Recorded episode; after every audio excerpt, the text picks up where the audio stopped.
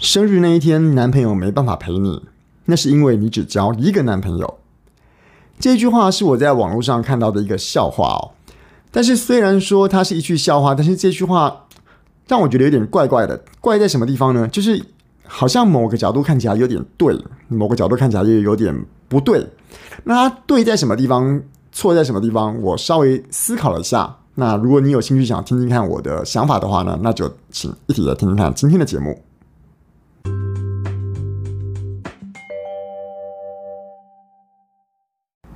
Hello，谢谢大家再来看我，这里是人生实验室，我是科学 X 博士。生日的时候，男朋友没有办法陪你，那是因为你只交一个男朋友。当然，我这边现在这句话在讲的时候呢，我假设对方，假设听众您是女性，那如果你是男性的话呢，你只要把男朋友、女朋友的角色对调就可以了哈。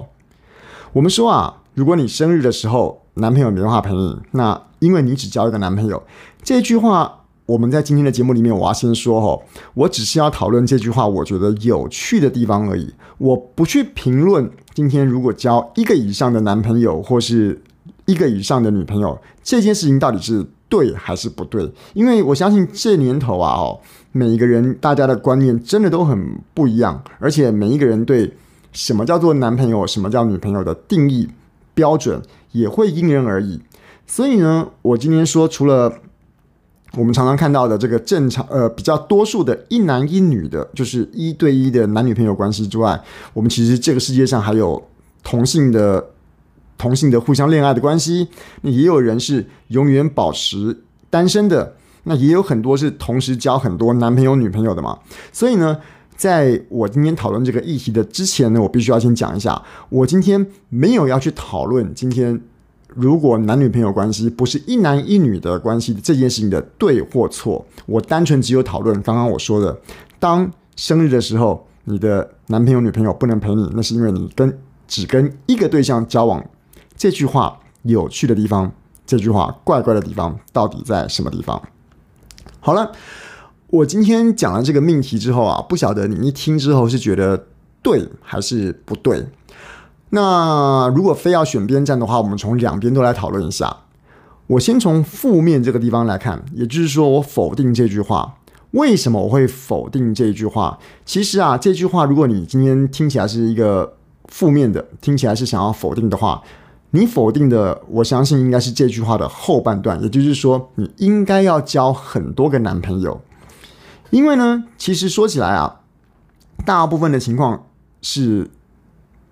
以情侣关系来讲的话，应该是只能交一个男朋友啦。至少至少你在同一个时间之内是只可以交一个男朋友的。不过呢，只可以交一个男朋友，在同一时间之内只可以交一个男朋友，它是一种观念。它是一种信仰，它是一种我觉得这样子对，因为我相信在这个世界上一定有一部分的人觉得这样子是一个没有必要的事，同时交两个、三个男朋友也是一件没有什么大不了，甚至于是有点正常的事情。所以我今天说一次同一时间只交一个男朋友，它是个观念，是个信仰。好了，那如果这样子的观念、这样的信仰，我们认同它的话，那这个对象。你今天交往的这个男朋友，虽然你在跟他交往的的当下，可能不是以未来要结婚为前提来交这个男朋友，可是呢，你仔细想哦，我们今天跟这个男朋友在一起，当然是喜欢他。那如果没有什么意外，没有什么问题出现的话，也可能不会分手。也就是说，虽然你们两个在交往的时候没有以结婚为前提来做交往，但是如果都没有吵架，都没有有人劈腿，都没有人来搅局，都没有什么意外的话，那到了两个人都要该结婚那一天的话的时候，诶，在我们的国家是一夫一妻制嘛，所以呢，你就会自然而然走向结婚这条路了。那也就因为这样子，所以我们会觉得说，如果你同时交两个或者是两个以上的男朋友的话呢，就觉得这是一件不该的事情，所以你会否定这句话，也就是说。我们否定这句话的过程中是，男女朋友一次同时就只能交一个，而且呢，有可能在交往的当时就可能预设预设未来当然可以改，也有很多其他变数变因可能会出现，但是预设，因为一夫一妻制的关系，所以你先预设了这个人有可能就是你以后结婚或者是终身陪伴自己的那个对象。所以，如果你今天是负面的批评我今天说的那句话的话呢，可能是用这样的想法来思考。好了，那如果从正面来看，你觉得说，哎呀，这句话说的真对啊，生日没有人陪，就是因为谁叫你男朋友只交一个啊？如果你肯定的话，其实你肯定的是这句话前半段的部分。我们说生日也好，或者是一些其他重要的日子，像什么西洋情人节，然后这个七夕情人节，或者是圣诞节这种，应该要有人陪的这个东西。我们今天啊，你仔细想想，这些生日啊，或者是这些我刚刚说重要的节日等等的啊，我们还可以把它拆分成两个情况来看。第一个啊，如果你现在是一个没有男朋友的状态，那你现在单身嘛？你现在单身的时候没有人陪，本来就是件很正常，也不会有人特别说什么的情况。所以在单身的情况下，到了你的生日或者是这些重要的节日，没有人陪，本来就是件很正常的事，或者是普通朋友来陪你也很正常。可是呢，当你一旦交了男朋友之后，那个时候如果男朋友没有陪你的话，嗯，这个时候就觉得说这种状态好像有点不太应该了，你会有点责怪说，哎。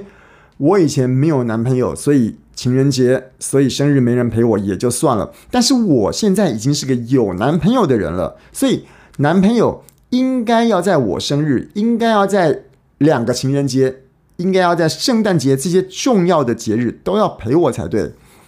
当我们在想这句话的时候，当我们在想这个方向来思考这个事情的时候，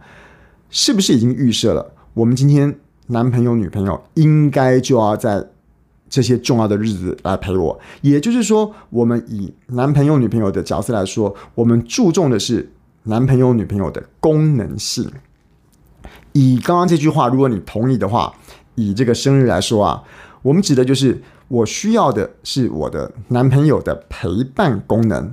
那如果回答了一句话说，回到我刚刚前面那句话说，这个今天生日没有人陪。生日男朋友没有陪，因为你没有交，你只交一个男朋友的话，那表示说，我们今天如果你多交了几个男朋友的话，那就可以避免这种情况发生嘛。你男朋友如果交三个，那应该不会三个人刚好都在你生日那天就刚好有事吧？所以说啊，如果这样讲，你觉得同意的话，那表示我们今天指的是男朋友的功能，而这个人呢，有人来陪你就就好了。陪你这个人不需要是某一个特定的对象，不一定是要你三个男朋友的其中的某一个。讲到这边啊，或许大家就开始脑中浮现了我们常常说的三个字啊，叫做工具人。就是说，我们今天把某一个对象拿来当做他的功能导向，以他能够提供的服务，以他能够提供的功能，然后我们来跟他。交往，但是我现在说的这个啊，刚刚说的这个把男朋友、女朋友，或者是同时交三个男朋友这种事情啊，哦，这个的位置啊，应该比一般人口中那种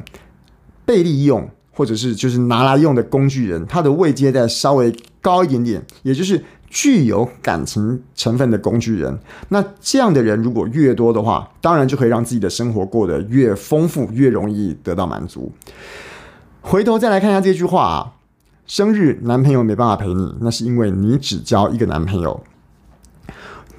这句话到底是对还是不对？其实就要对看对你来说啦。男女朋友它是一个唯一的，它是一个你的信仰，它是个观念，它是一个今天不可替代的位置，还是呢？它只是提供了一个功能的角色，仅此而已。好了，你生日的时候男朋友没办法陪你，那是因为你只交一个男朋友。对这句话你有什么想法呢？那欢迎大家也留言给我。我们今天的人生实验室就到这个地方喽，拜拜。